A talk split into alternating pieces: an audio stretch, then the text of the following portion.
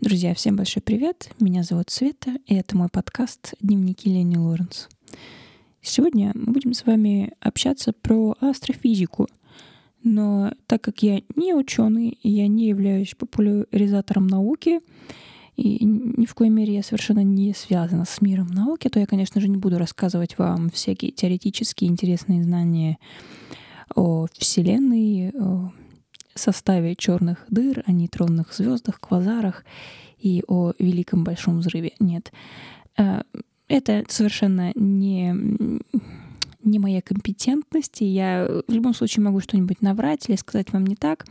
Уже, уже всякие полезные видеоролики записали до меня, и поэтому, если вам интересно, вы можете просто погуглить. Окей, но сегодня, сегодня речь пойдет про интереснейший и полезнейший лайфхак для моего личного релакса, который я очень часто использую, когда мне прям реально плохо, когда у меня стресс, когда я понимаю, что вся вот эта вот мирская бытовая жизнь, вот эти вот новости, которые на тебя отовсюду летят, которые хотят тебя загнать просто в норку и заставить тебя всего подряд бояться и трястись от каждого шороха, на помощь приходит астрофизика. Но это может быть не только астрофизика, вообще любая область науки, которая вам интересна. Но просто я хочу вот поделиться таким советом, если вы чувствуете себя, вот реально вас задрала эта реальность, вот это вот человеческая глупость какая-то, вот прям невероятно бесит, а ничего поделать ты с этим не можешь. Вот это вот бессилие, оно бесит, бессилие бесит. Капец. И можно, конечно, поддаться этому, сойти с ума или там приложиться к бутылке. Кстати, с удовольствием приложилась бы. Вот прям реально. Иногда вот сижу и думаю, господи, ох уж это моя болезнь, ох уж эти таблетки. Если бы не они, вот реально выпила бы сейчас бутылку винища, забылась бы, и было бы все, наверное, хорошо. Ну, конечно, проблему бы это не решила, но хотя бы свою нервную систему я, возможно, бы, возможно, бы немножечко так уберегла и сохранила. А, ну да, я вам напомню, что вообще пить это плохо, курить тоже это нехорошо, это все, короче, вредно, фу-фу-фу. И взрослые люди, вы сами все прекрасно знаете. Но вот астрофизика — это для меня, вот лично для меня, это совершенно уникальное научное явление, потому что я совершенно не математик. Я стопроцентный гуманитарий. И насколько мне не интересна математика, всякая там вот геометрия, алгебра — и прочие науки, связанные с вычислениями, с цифрами. Насколько меня привлекает астрофизика и астрономия, футурология тоже, все это туда же. Насколько меня это завораживает и насколько я вот иногда слушаю лекции эм, интересных астрофизиков и думаю, ну, может, я вообще не туда пошла. Зачем я пошла в журналистику? Мне надо было идти в астрофизику. Конечно, было бы сложно. Мне было бы как гуманитарию там крайне сложно, но, возможно, вот этот вот интерес познания, он бы перевесил мою неуверенность в себе и мою нелюбовь к числам. И я смогла бы, наверное, как-то перешагнуть через себя и пойти дальше. Ну, перешагнуть через себя прям вот реально в хорошем смысле и полезном для себя смысле. Мне очень помогает астрофизика, как-то, знаете, заземлиться, это, наверное, не то слово. Мне кажется, заземляемся мы не с помощью это очень сложное, сложное на самом деле значение. Что такое заземлиться, ребят? Напишите мне в комментарии, потому что я, я кстати, задавала уже подобный вопрос в каком-то из своих роликах на YouTube. Я до сих пор не могу понять, что такое заземление. Вот для меня это заземлиться. Что это такое? Почувствовать почву под ногами, почувствовать какую-то некую стабильность и вот осознать реально своим мозгом, своим сознанием, что все в твоих руках и вся жизнь в твоих руках все. Все остальное я не знаю. Не знаю, что такое заземление, мне непонятно. Носить там длинную юбку с подолами — это заземление? Не знаю, для меня нет. Что за ерунда? Поэтому Астрофизика — это невероятно интересная научная область, которая заставляет меня перестать беспокоиться о каких-то насущных бытовых проблемах или о тех э, вещах, на которые я совершенно не в силах повлиять, но которые просто нереально меня или бесят, или волнуют, или пугают. Я думаю, что очень многие из нас сейчас живут в подобном состоянии и не знают, что с ним делать. А, а что делать? А вот если ты ничего не можешь поделать, то как минимум наиболее эффективным вариантом развития событий является сохранение собственной кукухи, сохранение нервной системы и вообще, в принципе, собственных сил, некой такой экономии и сохранения ради возможного будущего затрачивания этих сил на что-то полезное для себя и окружающих своих людей. Вот. Ну вот, ну понимаете, что вот нервы и какое-то там чувство вины, стыда, такой непонятный страх и стресс, все это неэффективно. Это неэффективно. Кому, это, а кому от этого лучше, да? А другим людям? Да нифига. А себе, ну, понятное дело, что нет. Поэтому я лично вот сейчас практикую медитации каждый день. Вот реально каждый день перед сном, иногда даже по два раза в день, в обед еще. Я медитирую, иначе прям реально капец. Я не могу. Вот жизненно необходимо отключить свой ум, отключить фокус и войти в некую гармонию с самой собой. Медитации мне в этом плане очень помогают. Я очень рада, что я на самом деле с ними познакомилась. Хотя раньше я была очень скептически настроена к любым медитирующим людям. А вся эта деятельность казалась мне какой-то сектантской, какой-то совершенно, ну, ебательской, что ли. Но э, это работает, да. Если это для меня работает, то почему бы и нет? Почему бы в свою жизнь это не внести? Вы знаете, очень многие люди, эм, как вам сказать, принимают для себя альтернативную медицину. Альтернативная медицина, она бывает разной, совершенно. Это, можно, это может быть какой-нибудь иглоукалывание. В Китае, например, так лечится уже давным-давно, и им реально помогает. И у них вся эта технология, она отточена до мельчайших мелочей.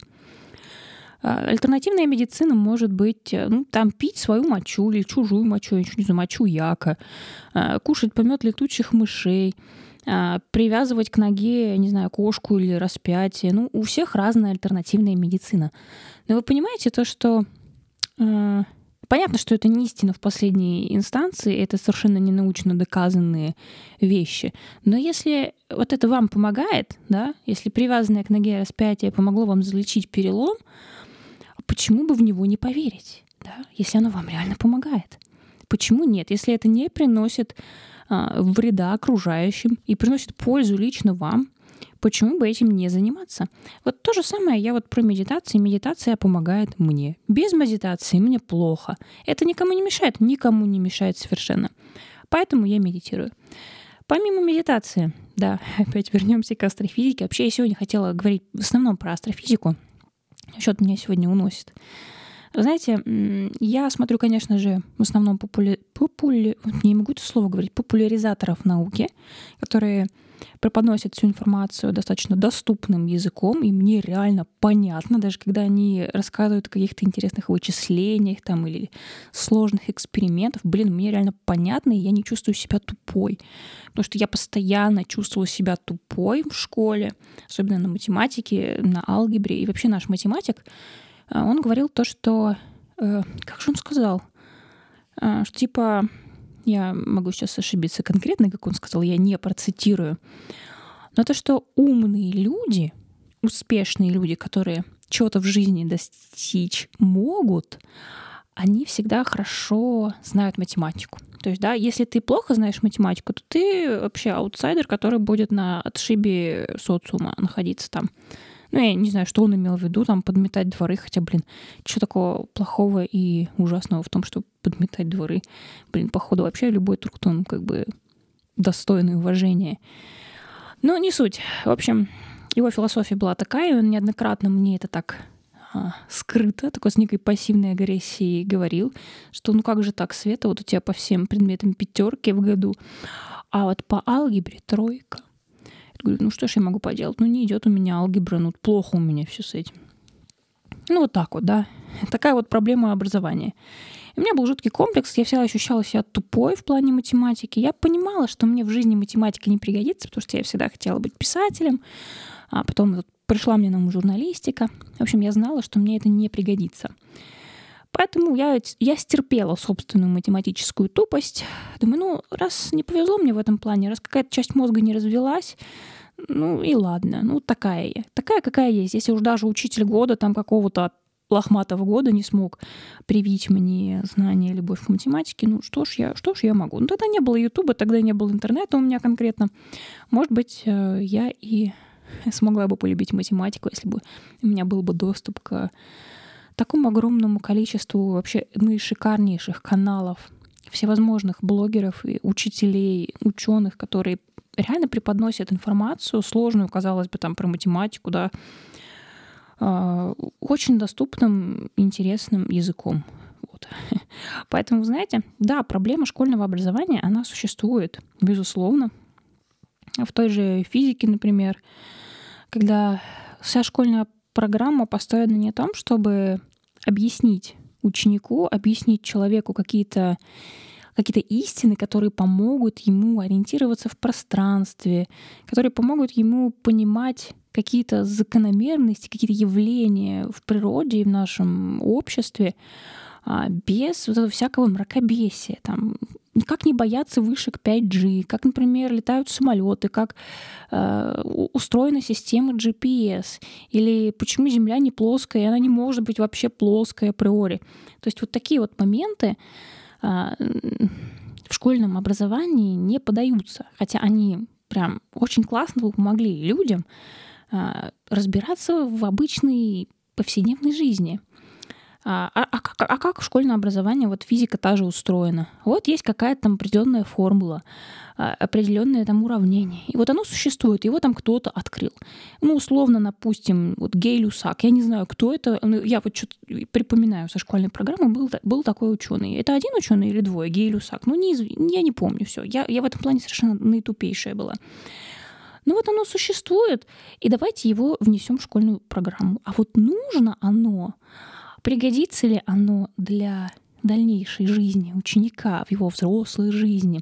Поможет ли вот это уравнение ему ответить на какие-то вопросы, которые будут возникать у него. Ребят, честно, Гей-Люсак, я не знаю, что это за уравнение. Вот просто на вскидку вспомнил. Может, оно реально очень полезное и нужное. Ну, подставьте что-то вот любое, вообще совершенно любое. И это единственное, что я смогла вспомнить из э, физической программы. Это же физика, это же не химия.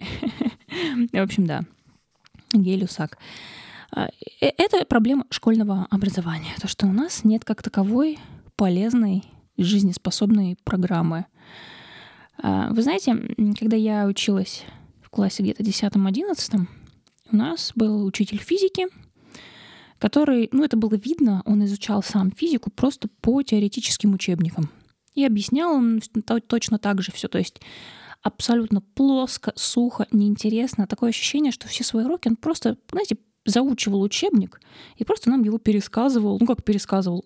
Э, даже нет, пересказ — это как бы своими словами, можно интересно пересказывать. А он именно как перечитывал этот учебник, ну, то есть своими словами. Это был трэш, ничего было совершенно непонятно. И как-то раз мы взбунтовались, потому что мы все таки дети были... Ну, нам, было, нам была интересна физика, и мы хотели ее понять.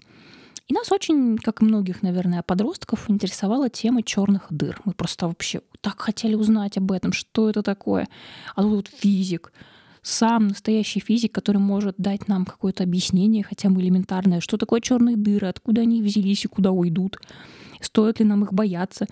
В общем, мы задали ему этот вопрос, и он ничего на него не ответил. Ну, в плане, знаете, он сморозил что-то вроде «Ой, вам это не нужно, а зачем?» В общем, у меня сложилось впечатление, что он просто сам не знал ответа на этот вопрос, он не интересовался, он только заучивал школьную программу по учебнику сам, а, теоретическую, сугубо сухую и неинтересную.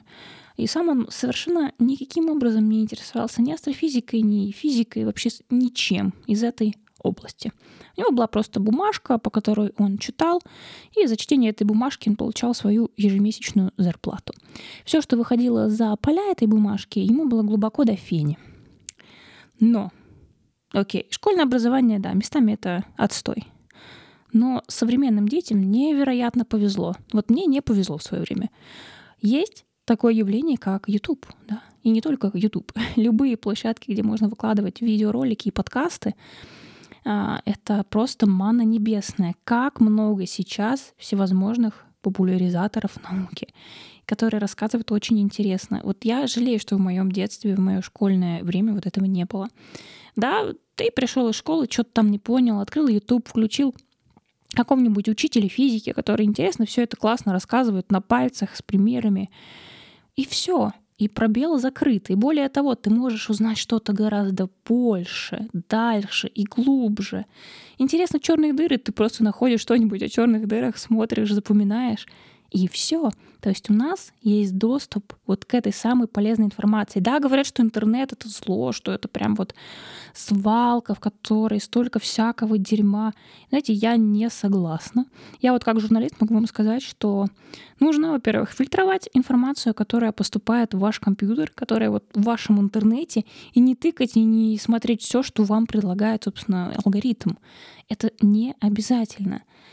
Да, в интернете много всякого лишнего, ненужного, провокационного, манипулятивного и попросту даже вредящего, бесполезного, да.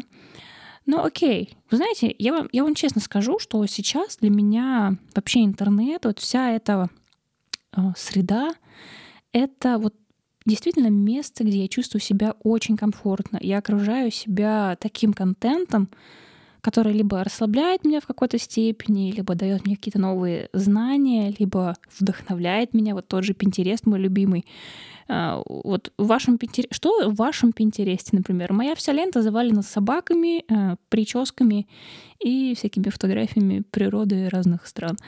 А, ну, еще, наверное, блэк-металлистами, конечно же, куда же без этого. Не, не заходите в мой Пинтерест, мне будет стыдно, ребят, не заходите. Вот. А то вы очень много обо мне узнаете, я не хочу так сильно раскрываться. Хотя, блин, вроде где-то валялись ссылки на мой Пинтерест. Эх, надеюсь, что вы них не найдете. Но не суть. В общем, а, вот эта вот экосистема, которую вы сами взращиваете в своем вот этом вот сегменте интернета, она может быть полезной, приятной, эффективной, несущей конкретно вам никакого вреда. А, если вам хочется реально понервничать, да, открывайте новости и читайте их. Вот я иногда этим занимаюсь. Потом мне реально очень плохо, и я включаю потом уже свою астрофизику и лечусь этим. То есть, да, сама себя покалечила, сама себя вылечила. Такой вот я человек. А, да, друзья, вот такой вот у меня был подкаст. А, интернет, я считаю, это по сути может быть кладезью знаний, а может быть и мусорной свалкой. Это зависит от вашего отношения и от вашего желания вообще обустраивать личную вот эту вот свою экосистему, свою среду пребывания, интернет-среду. И больше, больше, наверное, ничего. Поэтому, да, друзья, это был мой подкаст. Э, э, расскажите мне в комментариях, каким образом вы, например, снимаете стресс от, например, прочитанных новостей или от каких-то событий, которые сваливаются на вашу голову. Вот какие методы реально вам очень хорошо помогают. Ну, не пишите, пожалуйста, про алкоголь, сигареты и прочее. Напишите что-нибудь, что может быть доступно каждому из нас и не очень, не очень вредно. Все, друзья, на этом я заканчиваю свой подкаст. Берегите себя, будьте здоровы. И уже очень скоро увидимся с вами в следующих подкастах. Пока-пока.